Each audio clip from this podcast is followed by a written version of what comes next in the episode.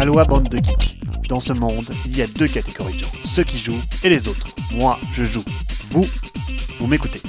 Salut à tous, dans l'actualité cette semaine, on parle d'expérience utilisateur en jeu de société, de patron parti avec la caisse, de God of War, le prochain Simon, mais aussi du futur hit Pictionary de l'esprit, Nobjects. Côté pro, après les récents changements chez le distributeur Luma pour l'Amérique du Nord, Ankama rejoint leur portefeuille pour une distribution dans toute l'Amérique du Nord, excepté le Québec. Comprenez que Luma va distribuer le contenu anglophone de Ankama, mais que les boîtes françaises arriveront toujours de la France en export à des prix un peu trop élevés. Export oblige. La lecture de la semaine en anglais dans le texte nous vient d'un blog dédié au design à la création. Cet article présente les jeux de société du point de vue du design et de l'expérience utilisateur, deux expressions qui reviennent plus que jamais dans l'industrie aujourd'hui. Le jeu de société est un exemple typique et intéressant à analyser. Ainsi, l'article revient sur le premier contact au jeu, le visuel, mais aussi le premier contact à l'ouverture, c'est-à-dire la lecture des règles, un moment important à ne jamais négliger et qui rebute beaucoup de joueurs. Mais le plus marquant à mes yeux réside dans le but du jeu et le moyen d'y parvenir. Pour gagner, je dois comprendre les contraintes et les options qui s'offrent à moi.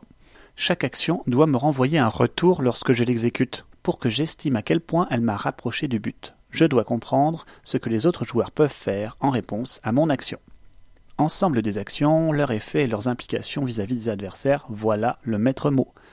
D'un point de vue expérience utilisateur, le parallèle énoncé tend à toujours vouloir rapprocher l'utilisateur de son but, de la manière la plus simple et recueillant le plus fiable des retours à l'utilisateur. Je trouve le parallèle loin du jeu de société dont l'intérêt est justement de renvoyer au joueur un feedback ouvrant sur un mécanisme de réflexion logique plus ou moins complexe permettant d'analyser la qualité de l'action jouée.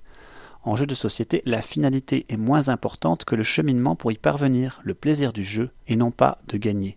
En expérience utilisateur, on vise le chemin le plus court et le plus attirant, permettant à l'utilisateur d'atteindre son but, qui est le point d'orgue de la réflexion. Enfin, le dernier sujet traité est aussi intéressant, celui des modèles de pensée, ces modèles mécaniques qui permettent aux joueurs aguerris de reconnaître une création d'Hugo Rosenberg, ces patterns qui vous font apprendre les jeux toujours plus rapidement par vos connaissances du draft, du deck building, de la pose d'ouvrier, de la majorité. Ces modèles de pensée sont au cœur de l'expérience utilisateur aussi, mais pas pour la même raison. Encore une fois, ils visent l'efficacité de l'action dans un but précis. Le joueur, lui, vise à appréhender le jeu le plus vite possible pour mieux s'y plonger et mieux jouer.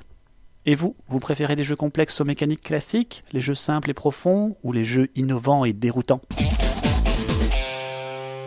Le prix Mensa Select vient d'être annoncé et récompense 5 jeux hétéroclites cette année. Un classement hors norme très intéressant. Sont ainsi récompensés sans distinction de catégorie Architect of the West Kingdom, le placement d'ouvriers non bloquants où le plaisir réside à attraper les ouvriers de vos adversaires pour qu'ils arrêtent de comboter. Gizmos, le jeu de combo magnifique où vos robots combotent jusqu'à en vomir. Gunkimono, le jeu de tuiles empilées qui vous fait tourner la tête. Planète, le jeu aux planètes rondes magnétiques que la Flat Earth Society renie.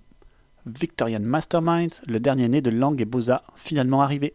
Bravo à eux et bravo à ce prix qui sort chaque année des sentiers battus.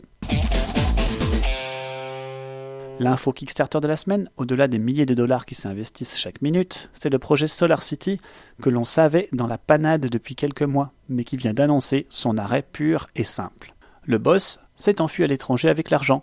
Non, vous ne rêvez pas. Seul gérant des trésoreries, il a caché de nombreux manquements et a menti. Le jeu n'est pas encore produit et ne le sera pas. Leur première création, un board game creative kit, a été produit, lui, à seulement 400 exemplaires produits en avance qui vont tout simplement disparu dans la nature.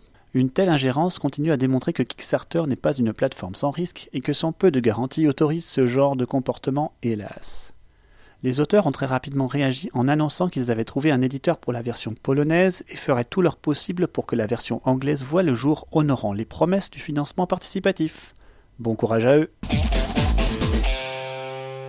Côté sortie, Simone vient d'annoncer son prochain Kickstarter avec l'acquisition de la licence God of War, le jeu vidéo spectaculaire à succès. Un beau coup pour Simone étant donné la fanbase énorme du titre. Kratos et ses amis vont devoir coopérer pour tenter de sauver Midgard du Ragnarok une nouvelle fois. Je compte sur Simone pour réaliser un matériel à la hauteur de la démonstration de puissance dont est capable un God of War en jeu vidéo. Lors du prochain salon SN, nous allons certainement dessiner dans le vent avec cette sortie qui risque de cartonner chez Pegasus Spiele. Nobjects propose une espèce de version imaginative du Pictionary en proposant de faire deviner à son comparse en traçant des traits imaginaires avec son doigt. Pas besoin d'être un bon dessinateur cependant, comme on dit, il faut penser out of the box. Penser à organiser ses gestes pour dessiner les choses importantes méthodiquement pour gagner un concept super prometteur. Enfin, pour ceux qui n'ont pas craqué pour la dernière version ultime de Mage Knight, car elle possédait déjà une partie du contenu, WizKids a pensé à eux et va sortir les 5 cartes bicolores qui ont été ajoutées au jeu dans une mini-extension à part. Allez, c'est terminé. Allez, c'est terminé pour cette semaine. Je vous dis à dans deux semaines et d'ici là, jouez bien.